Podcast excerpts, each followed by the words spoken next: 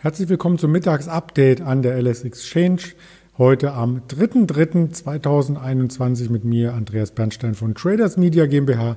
Wir schauen auf den Markt und der ist vor der Wall Street Eröffnung durchaus wieder volatiler geworden und es gab heute auch schon eine Schlagzeile, die natürlich die DAX-Bullen stark erfreut und zwar hatten wir ein neues Allzeithoch im DAX.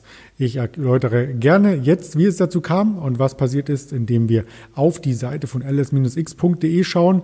Erst einmal ganz kurz die Indexstände. Jetzt der DAX, bitte nicht erschrecken, wieder fast unverändert plus neun Punkte nur noch, muss man sagen, denn wir standen heute deutlich höher. Gold kommt erheblich unter Druck, minus 28 Dollar. Silber ist auch unter Druck. Der Brent Oil Preis ist angestiegen, WTU ebenfalls, Euro US-Dollar fast unverändert. Der Kurs vom DAX äh, zeigt natürlich hier neue Tagestiefs oder hat Tagestiefs gezeigt bei 14.014 Punkten. Damit war er ganz kurz im Minus und zwischenzeitlich, ich deutete es bereits an, gab es ein Rekordhoch bei 14.196 im Xetra-Handel, die 97, also knapp vor der 14.200er Punkte Marke und das war ein neues Rekordhoch im DAX, 30 Punkte über dem Rekordhoch aus dem letzten Monat und es waren sozusagen die Nachwirkungen der Bewegung der letzten beiden Tage. Am Montag konnte der DAX schon über der 14.000 schließen, hauchdünn, aber er hat darüber geschlossen.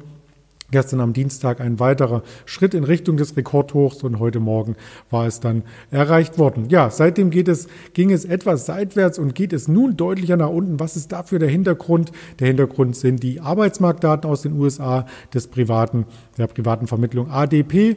Diese wurden 14.15 Uhr hier veröffentlicht über die Ticker und erwartet waren dabei 117.000 170.000 neu geschaffene Stellen nach 195.000 im Vormonat und real waren es nur 117.000. Also 170.000 wurden erwartet, 117.000 waren es und im Vormonat waren es noch 195.000. Also der Arbeitsmarkt schwächelt weiter. Wenn man sich das nach Gütern anschaut, etwas die Zahlen auseinander nimmt, so sind die einzelnen Sektoren im Güterbereich sogar gefallen. Um 14.000 im Servicebereich konnte aufgestockt werden mit 131.000. Da kam der ganze Aufschwung Aufschwung letzten Endes her, wenn man es noch Aufschwung nennen darf. Doch, es waren positive Zahlen, aber eben nicht so positiv wie erwartet. Kleinere Unternehmen konnten 32.000 neue Stellen schaffen, mittlere Unternehmen 57.000, die Großunternehmen 28.000. Das Ganze wird hier entsprechend nochmal auseinander revidiert. Ja, jetzt kommt wieder die Angst vor der Inflation, auch die Angst vor Umschichtungen.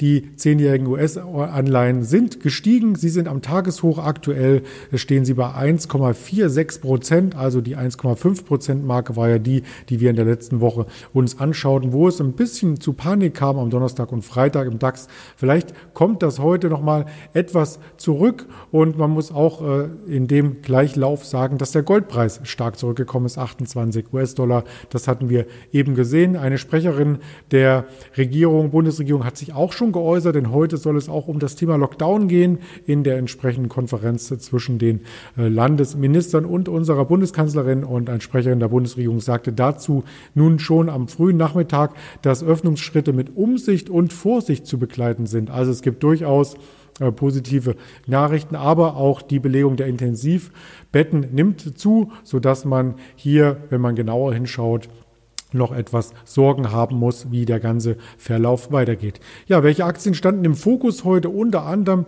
gab es von Lyft, von dem amerikanischen Autovermieter hier, ähm, eine Quartalssession oder Quartalszahlen. Die waren durchaus positiv. Also es ging insgesamt ein Stück nach oben auf. Ein neues Jahreshoch, wenn man es so will, hat es die Lyft-Aktie geschafft. Und genau das werden wir zum Handel der Wall Street uns genauer anschauen. Also genau solche Aktien, die jetzt immer noch in der Quartalssaison ihre Zahlen melden. Da gab es in den letzten Tagen auch die Zoom Video Communications und so weiter und so fort. Gerne werden wir am Morgen wieder vorbürstlich mit einem Händler und zwar insbesondere diesmal wieder mit dem Ingmar Königshofen darüber diskutieren. Also bleiben Sie diesem Kanal treu und mal sehen, ob der DAX die 14.000 verteidigen kann.